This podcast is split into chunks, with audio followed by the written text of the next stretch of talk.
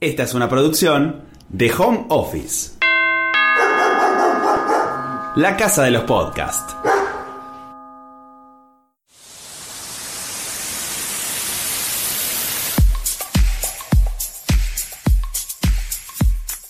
Bienvenidos amigos, amigas, al primer capítulo de La Nutri está en la casa. Mi nombre es Alan Bustamante.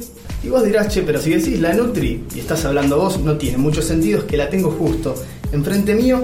Lo único que voy a decir antes de empezar es que este es un podcast de nutrición. Obviamente, lo que nos vamos a proponer es educarlos alimentariamente. ¿Lo estoy diciendo bien? Sí. Bien, muy bien. Bueno, ahora sí, la presento ya es Rocío Lali, nutricionista. Vamos a poner la, la- la matrícula para no caer en cana, pero es la verdad.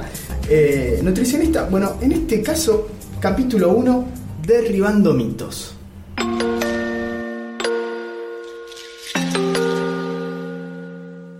En este primer capítulo vamos a tratar de hablar un poco las dudas que tiene la gente cuando llega al consultorio o cuando estás en un cumpleaños o en un evento y decís que sos nutricionista. Las primeras preguntas que surgen, que son las que nos hacemos todos y que está bueno por ahí derribar estos mitos que hacen mal a la población y ver un poco qué es lo que tiene nuestro país con las guías alimentarias argentinas para educar a la gente en este ámbito. Bueno, debo decir algo, a Rocío la conozco desde otro ámbito, somos amigos hace muchos años, y lo cierto es que no hay un lugar social donde vayamos, donde coincidamos y que no le pregunten por cosas de nutrición, así que en este caso, como bien lo dijo ella, la intención es empezar a derribar algunos mitos respecto de, todo lo que rodea al mundo de la nutrición.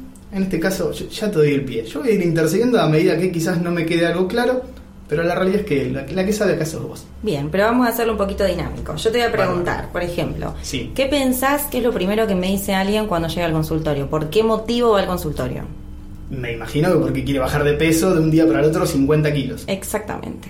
La gente llega muy ansiosa con toda una historia de haber subido durante varios años muchos kilos y la necesidad de bajarlo en un mes porque se casa la sobrina o porque le, se hizo los estudios y tiene colesterol y entonces ahora se asusta y quiere resolverlo en poco tiempo. La realidad es que, si te tengo que ser honesta, la gente viene diciendo que ya hizo todas las dietas sabidas y por haber, que desde los 12 años va a la nutricionista, que ya hizo la dieta que le funcionó a la tía, a la vecina, le pasó el papel, las recetas, pero no pueden. La realidad es que si yo te digo, Alan, mira, hace esto y en tres semanas vas a venir con 10 kilos menos, vos te vas a ir contento del consultorio, ¿verdad? Bien, si yo te digo, mira, esto nos va a llevar tiempo, eh, tenés que tener paciencia, tenés que tener constancia y lo que tenemos que lograr es esta frase trillada de formar hábitos. Vos te vas a ir contento, te vas a ir como diciendo, "Mm, me queda un largo camino. Y probablemente me vaya diciendo, uh, yo pensé que esto era un poco más rápido. Exacto, pero lo que hay que entender es que si yo te hago bajar de peso rápido, hay varias formas, hay varias dietas, las conocemos todos. El tema está en sostener ese descenso de peso en el tiempo. Probablemente a corto o a mediano plazo vuelvas a subir lo mismo que bajaste o incluso más, lo que todo el mundo conoce como efecto rebote. Y en ese efecto rebote no solo sufre tu cuerpo, lógicamente, tu piel y todo lo que ya sabemos, sino que sufrís vos emocionalmente porque lo volvés a vivir como un fracaso, ¿sí? O sea, vos un día te pusiste las pilas, hiciste esfuerzo y de repente volvés a subir de peso y eso se vive como un fracaso. Es como un círculo donde uno empieza a estar depresivo, sigue comiendo eh, y es muy difícil después salir de ese círculo. Entonces, lo que yo propongo es, una vez que te vas a poner las pilas, que decidiste hacer un cambio en tu alimentación, digo, tené paciencia, y tratemos de formar hábitos. Esos hábitos son los únicos que te van a sostener a largo tiempo el descenso de peso. Lamentablemente no hay una fórmula mágica, no la tenemos, sino que todo es esfuerzo, constancia y perseverancia. Tenés que lograr que esa relación patológica que se tiene con la alimentación deje de existir y de repente sea una relación normal donde uno puede sostener ese peso sin grandes esfuerzos, sin estar pensando todo el tiempo en la comida. Y en ese caso, Rocío, contame por ahí cuáles son las cosas más comunes que te llevas puesta cuando estás en el consultorio. Digo, viene la gente con todas sus historias atrás. Primero es esto de hacerles entender que hay que bajar la ansiedad, que esto va a ser un camino que hay que recorrer con paciencia y estableciendo metas cortas y alcanzables. Eso es fundamental. Porque mucha gente me dice, mira, yo no sé, por ejemplo, tiene 60 años y me dice, mira, a mí una vez un nutricionista o un médico me dijo que yo tenía que pesar 58 kilos y yo estoy muy por arriba de ese número. Entonces, hacerle entender que mm, siempre depende de las circunstancias en las que te encuentres. No es lo mismo pesar 58 kilos cuando tenés 18 años que pesarlos a los 60 cuando ya tenés toda una historia de haber subido de peso, de haber tenido hijos. No vas a llegar nunca a esos 58 kilos que vos tenés en la cabeza porque alguien un día te lo dijo. Vas a llegar a otro número que sea saludable para tu cuerpo, que te guste al espejo esa imagen que vas a tener, pero no importa tanto el número final, digamos, importa ir eh, alcanzando esos objetivos, bueno, en tal tiempo vamos a bajar 5 kilos y vamos a ir llegando a un peso que el cuerpo pueda sostener sin grandes esfuerzos, porque quizás, supongamos, una dieta muy exhaustiva, haces mucho ejercicio, logra llegar a los 58 kilos. Es un peso que tu cuerpo no va a poder sostener. Vos vas a volver a engordar, lo vas a vivir como un fracaso, cuando en realidad estás divina, estás saludable, pero no tenés 58, tenés 60 y pico. Entonces digo, sacar un poco esa obsesión por el número, por subirme a la balanza y ver que bajé tanto. Muchas veces pasa que el paciente no baja en la balanza, no lo ve reflejado en el número, pero sí en las medidas corporales. Entonces quiere decir que el cuerpo está haciendo un cambio. Muchas veces te dicen, pero ¿cómo no bajé si me entró tal pantalón? Bueno, el cuerpo va haciendo cambios. Lo que no hay que obsesionarse es con el número en la balanza, ni con el número que alguna vez nos dijeron que era saludable o que vos te pones en la balanza y ves que, según lo que medís, tenés que pesar tanto. Eso no está bien. No, y además me imagino que es también la idea de poder conciliar el sentirte bien emocionalmente con lo que estás viendo. Eh, no sé, seas hombre o seas mujer, digo, yo te hablo también desde mi lugar y también lo pienso, y digo, bueno, vos en el consultorio, ¿solés recibir más mujeres que hombres? Es una cuestión que no, no tiene nada que ver, lo pregunto desde el desconocimiento. La, la realidad es que la moda está siendo súper exigente con el modelo de mujer que se supone es perfecta. Tiene que ser flaca, como que la delgadez y la belleza están asociadas al éxito. Eso pasó siempre y en este último tiempo, donde por ahí uno está más expuesto a las redes sociales, a las críticas, se vuelve como un poco más eh, importante en la vida de la gente. Pero los hombres por ahí lo que quieren es que vos los orientes en cuanto al gimnasio, qué comer para hacer deporte, esto de por ahí hipertrofiarse rápidamente y tener músculos. Si bien los estatus o estándares de belleza preestablecidos quizás nos pegan a ambos sexos, no hay duda que en este caso la mujer es mucho más bombardeada que, nosotros los hombres, desde revistas, desde modelos, o sea, por un montón de, de, motivos que, bueno, entiendo ahora también lo que me estás contando. Lógicamente, lo que nadie tiene en cuenta, o muy pocas personas tienen en cuenta, que atrás de todo eso está la salud. Entonces, lo primordial que uno tiene que hacer es pedir un laboratorio, que esa persona vaya al médico y que traiga los análisis para ver cómo están sus valores. Lo fundamental es saber que si logras acomodar tu alimentación, lo más probable es que puedas bajar la cantidad de medicamentos que tomes o incluso prevenir ciertas enfermedades. Lo más común hoy en día es tratar la patología que la gente trae. Lo que tenemos que tomar conciencia es en prevenir llegar a esas patologías. Muchas cosas se pueden prevenir si uno se alimentara como corresponde. La realidad es que vivimos a un ritmo y en un mundo donde la industria y la comida rápida eh, te solucionan todos los problemas. No hay mucho tiempo para pensar qué cocinar, qué hacer. Pero dentro de eso nos podemos acomodar. No es que uno tiene que estar desde las 6 de la mañana pensando qué se va a cocinar para hacerse una dieta. No.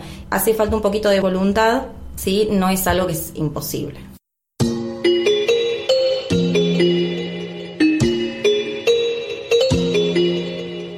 Siguiendo la línea del primer episodio que es Derribando mitos, ¿qué hacemos con aquellas personas que por ahí escuchamos? Digo, nos ha pasado a todos en el trabajo o en cualquier reunión social, que quizás alguien fue al nutricionista, le fue bien, y a esa persona la ven delgada, la ven contenta, la ven feliz y le dicen, che, ¿a dónde estás yendo? Mirá, y te dice, estoy yendo a este nutricionista, te paso la dieta si querés. Eso está bien, digo, está mal que la gente tome una dieta de otra persona que seguramente le hicieron análisis, que, digamos, su dieta responde a esos estudios que le hicieron y no a los de esta persona que está pidiendo esa dieta. Lógicamente. Hay cuatro leyes de la alimentación que son fundamentales. Una es que tiene que ser completa, otra es que tiene que ser suficiente, armónica y adecuada. Y me quedo en esta última que es adecuada a los gustos y las necesidades de cada paciente. ¿Sí? No puedes hacer vos la misma dieta que hizo tu tío, tu primo o fulanito. Es necesario que yo te haga lo que se llama anamnesis alimentaria, vea de qué manera te alimentás, cuáles son tus horarios, cuáles son tus gustos y en base a eso modifiquemos o planeemos entre los dos, bueno, qué cosas estás dispuesto a modificar, qué sería lo más fácil para ir empezando. Vos no vas a formar un hábito en 15 días, lo vas a formar en el tiempo. Uno tiene que lograr que estos cambios uno los internalice. ¿Sí? sin tanto sacrificio, sin tanto esfuerzo. Eso lleva tiempo, entonces en todo este camino que vamos a recorrer, uno debería poder adaptarse a los horarios, a los gustos eh, y a las necesidades de, esa persona. Entonces, si escuchamos a alguien a partir de ahora, que se dicen, che, mira, empieza a hacer la dieta que me pasó a alguien, no, primero anda al nutricionista amigo y que te haga la serie de estudios en función de lo que vos necesitas y de tus gustos sobre todo. Exactamente, que sea adecuada a vos.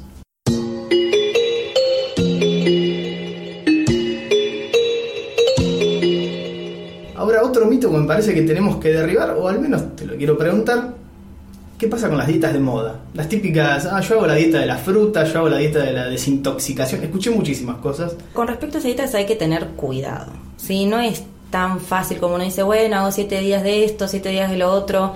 Primero por la voluntad, como dije al principio, y todas las ilusiones que uno pone cuando arranca una dieta. Entonces, cuando ves que no te funciona, cuando ves que recuperaste el peso, otra vez el fracaso. Entonces digo, si vas a tener la voluntad de querer cambiar algo, hacelo bien. Porque está, por ejemplo, estas dietas muy de moda que sacás los hidratos de carbono, subís la proteína, si te da como resultado que no tenés hambre y estás bárbaro.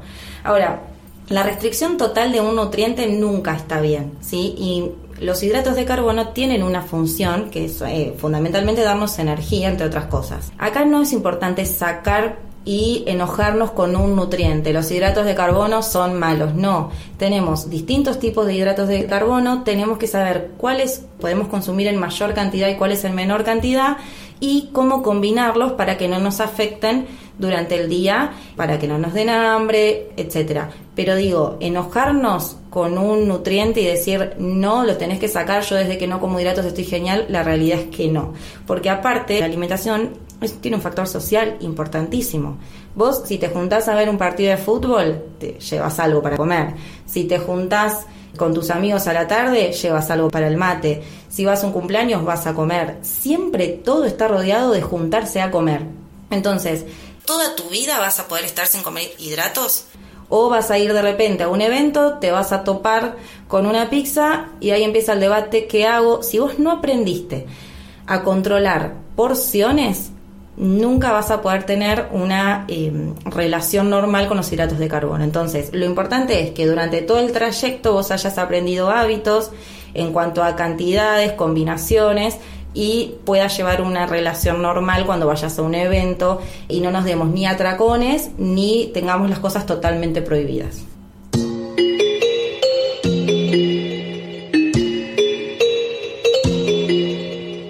Siguiendo la línea de derribar mitos, ¿Qué hacemos con la gente que consume, está bastante de moda también, los jugos? Los jugos que se los conoce como jugos depurativos. Bueno, eso es otra cosa que está muy de moda, que es consumir por varios días estos famosos jugos depurativos. La realidad es que uno tiene que preguntarle, bueno, ¿de qué te quieres depurar? ¿Sabes realmente qué toxinas hay en tu cuerpo? ¿Con qué fin lo haces?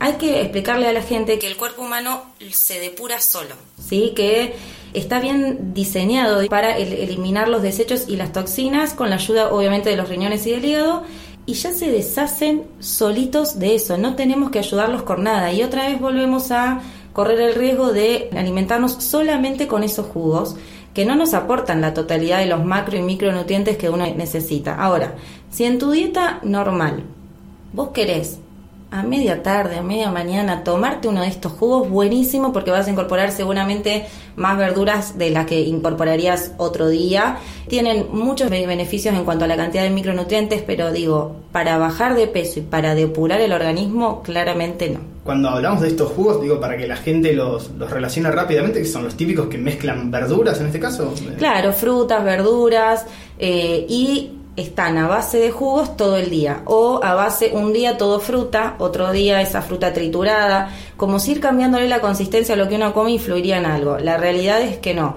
Corres el riesgo, sobre todo en, estos días que hace mucho calor, de que te falten calorías eh, y la verdad es riesgoso.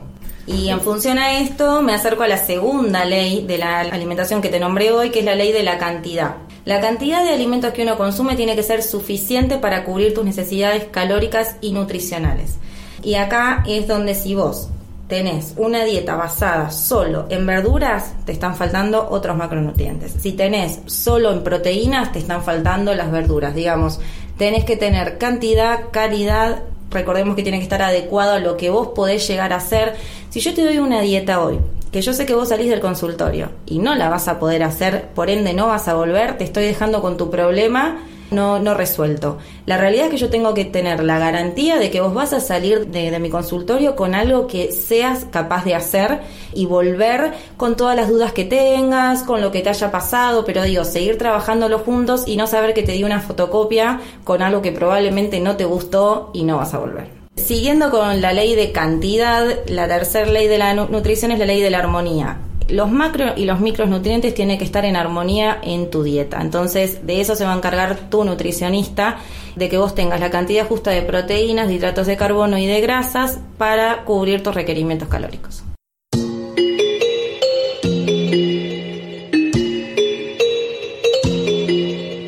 Y siguiendo esta línea, quizás por ahí para la gente que le interesa empezar a educarse en cuestiones de alimentos, pero que por ahí no, o no toma la decisión de ir al nutricionista o quizás no puede por diferentes motivos, ¿hay alguna guía, algún parámetro como para poder seguir?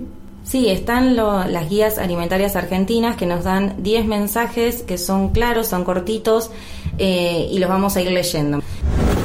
El primer mensaje es incorporar a diario alimentos de todos los grupos y realizar al menos 30 minutos de actividad física.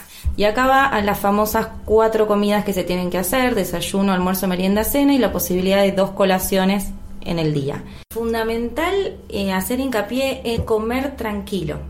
Hoy en día comemos rapidísimo en los cinco minutos que nos quedan mientras vamos de un lugar a otro y es muy común que la gente empiece a tener intolerancias, que se hincha, que se siente mal. Deberíamos todos tratar de hacernos el tiempo para disfrutar de esa comida y hacerlo tranquilo, sin el celular, sin contestar mails. Es creo que una de las cosas más difíciles hoy en día porque todos vivimos Sí, un poco corriendo. Exactamente. Después, otra de las cosas fundamentales es realizar actividad física como puedas, continuamente, fraccionado, el tiempo que puedas, pero digo, tener una vida activa. Y eso es otra cosa que cuesta mucho, encontrar el tiempo en el que vos puedas salir de tu casa para hacer actividad. Y en esto hago hincapié en que es un esfuerzo por uno mismo. Uno tiene que tratar de encontrar ese tiempo, hacérselo, porque muchas veces por ahí estamos, o descansando o mirando el Facebook o las redes y digo, por ahí ese tiempo te podrías haber ido a dar unas vueltas manzanas que además tiene mucha conexión con la liberación de las endorfinas, que son las hormonas del bienestar. Entonces, después de hacer actividad física, siempre vas a volver más contento y más activo a tu casa. Es algo que te tenés que proponer una vez que lo haces, estás contento y decís menos mal que lo hice, pero digo, es un momento que te tenés que dar. El segundo mm, mensaje que nos dan las guías es tomar a diario 8 vasos de agua segura. Y esto de que sea agua segura significa agua potable. Lo que se dice siempre, hay que tratar de tomar 2 litros de líquido por día. Eso es así, digo, es algo que venimos escuchando sistemáticamente, es así. Exacto, no, eso no hay es que derribar así. ningún mito. No, y tampoco el mito de no esperar a tener sed para hidratarse, eso también es así. Cuando uno tiene sed ya es el síntoma de que está deshidratado, entonces hay que hidratarse antes y más en esta época del año donde tenemos tantos calores, es fundamental no olvidar el agua. Y por más que sea una frase trillada también, llevarse la botellita de agua a todos lados ayuda, porque si vos no ves agua, quizás no quieras tomar. Si la estás viendo ahí, probablemente cada tanto tomes unos tragos solo por estar viendo el agua. Así que ese es un buen tip para tener en cuenta. El agua también tiene que ser segura para lavar los alimentos. Por favor, lavar bien las frutas y las verduras y con agua que uno sepa que es potable. Sobre todo también las ensaladas nuevas que a veces vemos en la verdulería y te la venden que ya está como rayadita la zanahoria, la remolacha, todo, lavarlas también. Exacto, volvés a tu casa, las pones en un colador si querés y las lavas bien para asegurarte que no tenga ningún microbio. El tercer mensaje que nos dan las guías dice consumir a diario 5 porciones de frutas y verduras en variedad de tipos y colores. siempre se sugiere que medio plato de nuestro almuerzo o cena esté ocupado por verduras y que se consuman dos o tres frutas por día. Las frutas por lo general pueden ir a modo de colación o de postre y las verduras las que te gusten, en variedad, como dice acá, de colores. Y en este punto hay que hacer hincapié en los gustos eh, y los mitos que hay con ciertas verduras. Mucha gente te dice, mira, no, esta verdura no me gusta, entonces estoy acotada a que solamente me gustan tres verduras y me canso de comer todos los días lo mismo. Bueno, no hay una sola forma de cocinar las verduras, tenemos varias opciones. Quizás, no sé, por ejemplo, no te gusta la remolacha hervida, pero la probaste rallada en una ensalada y te gustó, entonces ser abiertos a que hay distintas opciones, tener la voluntad de ir probando estas opciones, para ir incorporando verduras y frutas que quizás creíamos que no nos gustaban. Bueno, y acá me voy a tomar el atrevimiento de ponerte como ejemplo, porque como dijiste bien al principio, te conozco de hace varios años y sos el típico, no, yo no como esto, a mí no me gusta aquello, más de una vez te he cocinado, has probado verduras sin saber cuáles eran y te han encantado. Entonces digo, Tengamos en cuenta también que hay distintas preparaciones con distintos condimentos que podemos realzar sabores y no abusamos del contenido de sal a la hora de cocinar. bueno, mientras me retás y sacamos acá algunos trapitos. Y en este caso, que quizás por ahí la fruta te demande el estar en un lugar físico, porque no, sé, no te vas a poner a comer sandía en el colectivo, a eso me refiero. Eh, digo, ¿lo podés reemplazar con alguna barrita o recomendás que eso no? La realidad es que si yo tengo que priorizar, priorizo los alimentos naturales y los echo en casa antes que todo lo que esté procesado. Barrita podemos discutir también cuáles y en combinación con qué. Hay momentos en los que es fácil comer una manzana. Lógicamente no te vayas a llevar una sandía en el micro, pero sí quizás te puedes llevar una manzana o comer un yogur con frutas. Tenemos que tratar de ver en el paciente cuál es su rutina y qué podemos incorporar dentro de esa rutina que no sea algo absurdo como la sandía en el, en el colectivo. ¿sí? Pero em, siempre, siempre hay que priorizar los alimentos caseros hechos en casa y no los procesados. Hay evidencia científica de que consumir frutas y verduras a diario disminuye el riesgo de padecer obesidad, diabetes, cáncer de colon y enfermedades cardiovasculares. Entonces vuelvo a lo mismo, la importante función de prevenir todas estas patologías en lugar de llegar al consultorio ya para tratarlas. Todas cosas que quizás uno las escucha y dice, bueno, sí, es obvio, yo sé que comer una fruta me va a hacer bien, pero la realidad es que en el día a día cuesta hacerlo. Me, hago cargo también de lo que me toca y me imagino a vos también que lo estás escuchando. Pero bueno, eh, la idea por lo menos de este podcast es eso, educar alimentariamente. Exactamente, a ver, yo soy nutricionista y no por eso estoy comiendo manzana cada rato en el colectivo. Uno habla del ideal y de lo que tiene que predominar en nuestra rutina. Después, lógicamente, eh, se te complicó el día, puedes consumir otra cosa, no tiene que ser todo tan estricto, pero la primera acción que nos tiene que salir es esta. Después podemos ver otras opciones. El quinto mensaje es limitar el consumo de bebidas azucaradas y de alimentos con elevado contenido de grasas, azúcar y sal. Lo más rico de todo, coincidimos creo que todos en eso, son alimentos que una vez que comenzaste a comerlos no podés parar y que el cuerpo te va a seguir pidiendo cada vez más. ¿Ejemplos? Papas fritas, eh, snacks, productos de panadería.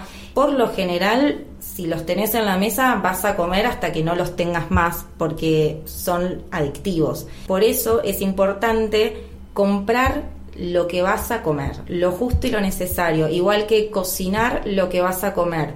Y ya no tanto como se hacía antes, cocinar en cantidad, no sé, te hago 10 milanesas y somos tres personas. No, para que quede para mañana. La realidad es que mientras las tengas en la mesa vas a empezar a cortar la punta, después vas a seguir con otro. Si vos le haces una milanesa a cada persona y no ven más, van a consumir eso, van a estar llenos y van a después pensar en otra cosa. ¿sí? Mientras tenés la comida enfrente no podés parar de pensar en que la querés comer. Entonces con las facturas lo mismo, con los bizcochitos lo mismo y por lo general son cosas que uno compra en cantidad. Y dame medio kilo de bizcochitos, pero ¿cuántos son? Y somos dos, pero bueno. Entonces tratar de tener conciencia en las porciones de estos alimentos y estos son los que por lo general uno dice, bueno, tengo el permitido y me como las facturas. Si hablamos de permitidos, yo no soy pro a prohibir nada, por eso no es que después te permito consumirlos. Digo, ¿sabes que contienen grasas? ¿Saben que son adictivos? pero fuiste un cumpleaños, querías comerlo y respetaste las porciones. Perfecto, eso no es un permitido. Lo que tratamos otra vez es lo mismo, de formar un hábito, que cada vez que vayas a un cumpleaños y haya algo que vos no puedas comer y ya no vengas a la nutricionista, ¿a quién le vas a decir, ahí tuve el permitido? No, que sea una alimentación normal mientras respetes porciones. Y respecto a las bebidas azucaradas, hacer hincapié en que no tienen que estar presentes en la mesa a la hora del almuerzo y de la cena, sino que también tienen que estar circunstancialmente en nuestra rutina. Otra vez, eventos, cumpleaños, pero lo que tiene que mm, priorizarse siempre es el consumo de agua. Y estos hábitos hay que formarlos todos en general desde chiquitos, ¿sí? Es mucho más fácil internalizar una acción si la practico desde la niñez que obligar a una persona, por ejemplo a vos, de veinte y pico de años, a incorporar verduras que nunca consumiste. Entonces, mientras antes empecemos con esta incorporación de hábitos, mejor. Bueno, gracias porque ya tengo 30 en realidad. Consumir diariamente leche, yogur o queso y preferentemente descremados. Punto hoy en día, 6, ¿verdad? Sí. Yo voy tomando nota. Bien, Eh, hoy en día hay un debate respecto a los lácteos. Eh, la realidad es que yo no soy ni pro a sacarlos ni pro a consumirlos en exceso, lo mismo de siempre, según gustos de las personas. Con tres porciones al día de cualquiera de estos alimentos ya estaría cubierta su cuota.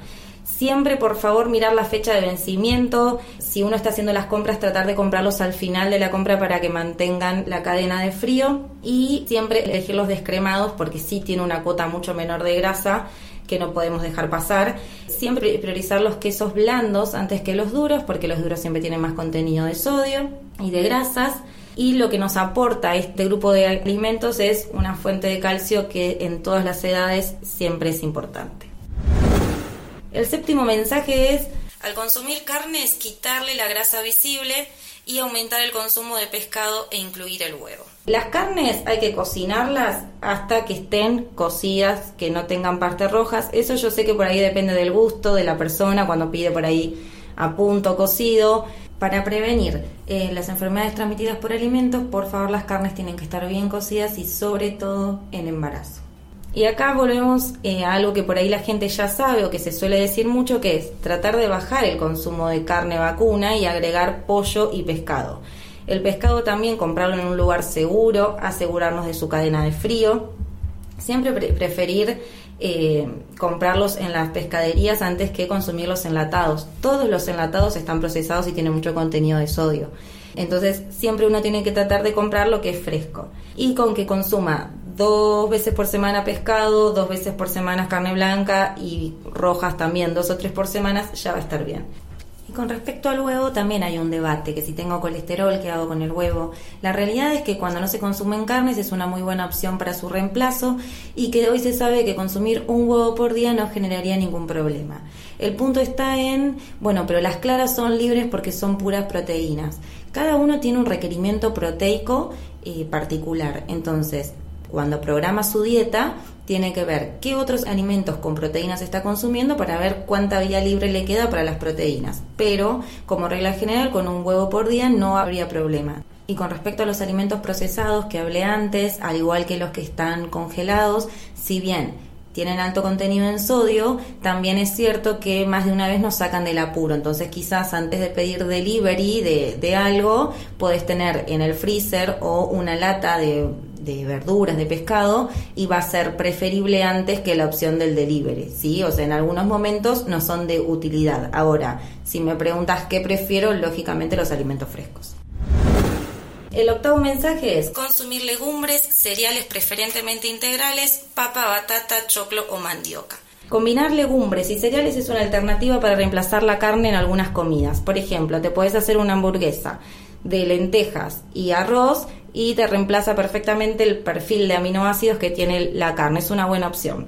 Se hace hincapié en elegir los cereales preferentemente integrales. ¿Por qué? Porque aportan mucha fibra. La fibra es buena para evitar, para retrasar el vaciamiento gástrico y ayudan al tránsito intestinal. Entonces esto hace que vos tardes más tiempo en tener hambre que si hubieses comido fideos blancos. Entonces, esas son estrategias que tenés que charlar con tu nutricionista cuando vas al consultorio, ver cómo combinas esos alimentos y cuáles elegimos por sobre otros para jugar con esto de que no te dé hambre tan rápidamente, que puedas movilizar el, el, intestino sin problemas y que puedas aportar fibra, que por lo general tenemos una dieta bastante pobre en fibra.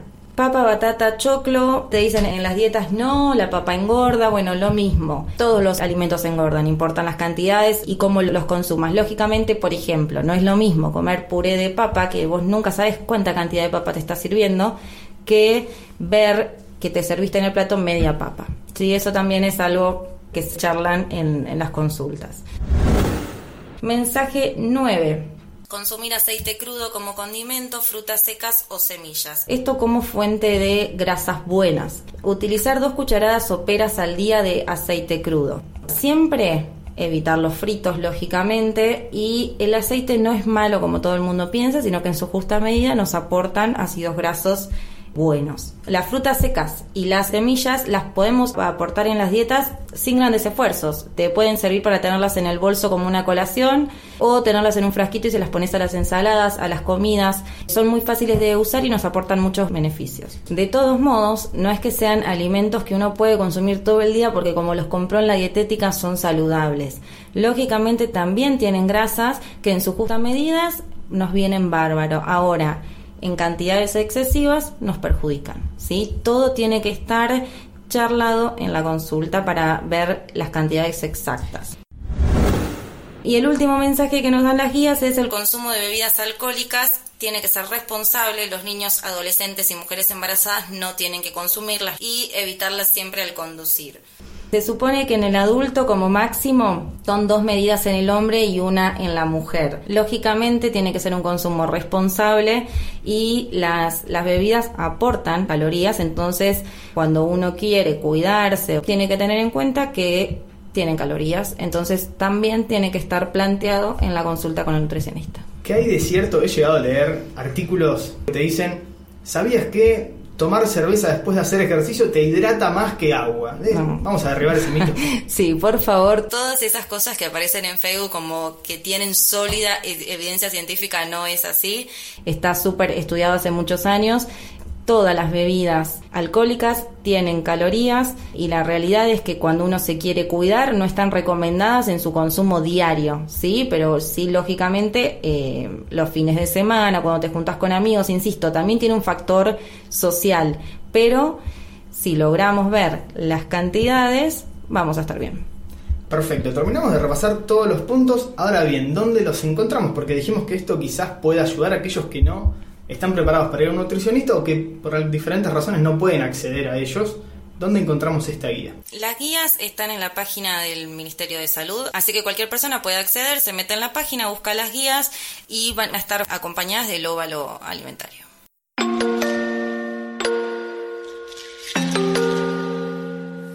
Bueno, bien, y de esta manera entonces vamos llegando casi al final del primer capítulo. Derribando mitos, hemos derribado bastantes hoy. Ya saben, este es el primer capítulo de La Nutri está en la casa. Rocío Lali nos acompañó. Ahora te quiero hacer una pregunta, para ver si lo podemos empezar a hacer para, a partir del segundo capítulo. Hablábamos hoy la cantidad de consultas que recibís a veces de gente que no te conoce, pero se enteró que eras nutricionista, estabas ahí en una reunión social y te empieza a preguntar. ¿Te parece si le damos la chance a quienes nos están escuchando de que te puedan hacer alguna consulta y que después de tratar cada tema, en cada episodio nuevo, hagamos un ratito de consultorio? Sí, si los puedo ayudar, no tengo ningún problema. Perfecto, entonces nos volvemos a escuchar en el próximo capítulo de La Nutri está en la casa. Esta fue una producción de Home Office. Encontranos en Instagram como Home Office Podcast.